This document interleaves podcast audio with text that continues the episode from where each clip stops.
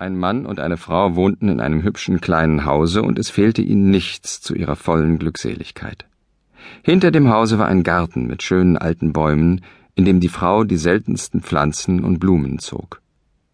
Eines Tages ging der Mann im Garten spazieren, freute sich über die herrlichen Gerüche, welche die Blumen ausströmten, und dachte bei sich selbst, was du doch für ein glücklicher Mensch bist und für eine gute, hübsche, geschickte Frau hast. Wie er das so bei sich dachte, da bewegte sich etwas zu seinen Füßen. Der Mann, der sehr kurzsichtig war, bückte sich und entdeckte einen kleinen Vogel, der wahrscheinlich aus dem Neste gefallen war und noch nicht fliegen konnte. Er hob ihn auf, besah ihn sich und trug ihn zu seiner Frau.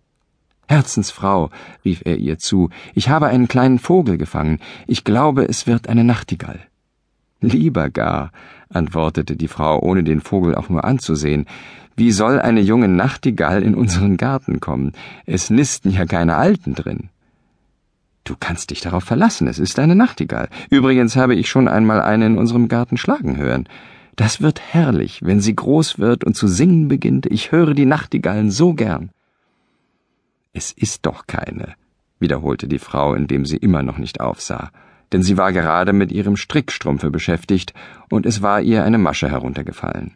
Doch, doch, sagte der Mann, ich sehe es jetzt ganz genau, und hielt sich den Vogel dicht an die Nase.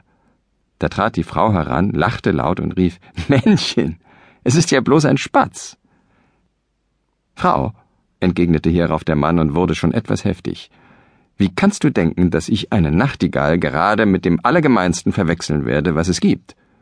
Du verstehst gar nichts von Naturgeschichte, und ich habe als Knabe eine Schmetterlings- und eine Käfersammlung gehabt.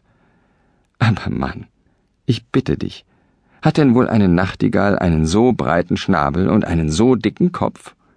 Jawohl, das hat sie. Und es ist eine Nachtigall. Ich sage dir aber, es ist keine. Höre doch, wie er piepst. Kleine Nachtigallen piepsen auch. Und so ging es fort, bis sie sich ganz ernstlich zankten. Zuletzt ging der Mann ärgerlich aus der Stube und holte einen kleinen Käfig dass du mir das eklige Tier nicht in die Stube setzt, rief ihm die Frau entgegen, als er noch in der Türe stand. Ich will es nicht haben. Ich werde doch sehen, ob ich noch Herr im Hause bin, antwortete der Mann, tat den Vogel in den Käfig, ließ Ameiseneier holen und fütterte ihn. Und der kleine Vogel ließ sich's gut schmecken. Beim Abendessen aber saßen der Mann und die Frau jeder an einer Tischecke und sprachen kein Wort miteinander. Am nächsten Morgen trat die Frau schon ganz früh an das Bett ihres Mannes und sagte ernsthaft Lieber Mann, du bist gestern recht unvernünftig und gegen mich sehr unfreundlich gewesen. Ich habe mir eben den kleinen Vogel noch einmal besehen. Es ist ganz sicher ein junger Spatz. Erlaube, dass ich ihn fortlasse. Dass du mir die Nachtigall nicht anrührst, rief der Mann wütend und würdigte seine Frau keines Blickes. So vergingen vierzehn Tage. Aus dem kleinen Häuschen schienen Glück und Friede auf immer gewichen zu sein. Der Mann brummte, und wenn die Frau nicht brummte, weinte sie. Nur der kleine Vogel wurde bei seinen Ameiseneiern immer größer und seine Federn wuchsen zusehends, als wenn er bald flügge werden wollte. Er hüpfte im Käfig umher, setzte sich in den Sand auf dem Boden des Käfigs, zog den Kopf ein und plusterte die Federn auf, indem er sich schüttelte und piepste und piepste wie ein richtiger junger Spatz. Und jedes Mal, wenn er piepste, fuhr es der Frau wie ein Dolchstich durchs Herz. Eines Tages war der Mann ausgegangen und die Frau saß weinend allein im Zimmer und dachte darüber nach, wie glücklich sie doch mit ihrem Manne gelebt habe wie vergnügt sie von früh bis zum Abend gewesen seien und wie ihr Mann sie geliebt, und wie nun alles, alles aus sei, seit der verwünschte Vogel ins Haus gekommen. Plötzlich sprang sie auf wie jemand, der einen raschen Entschluss fasst, nahm den Vogel aus dem Käfig und ließ ihn zum Fenster in den Garten hinaushüpfen. Gleich darauf kam der Mann.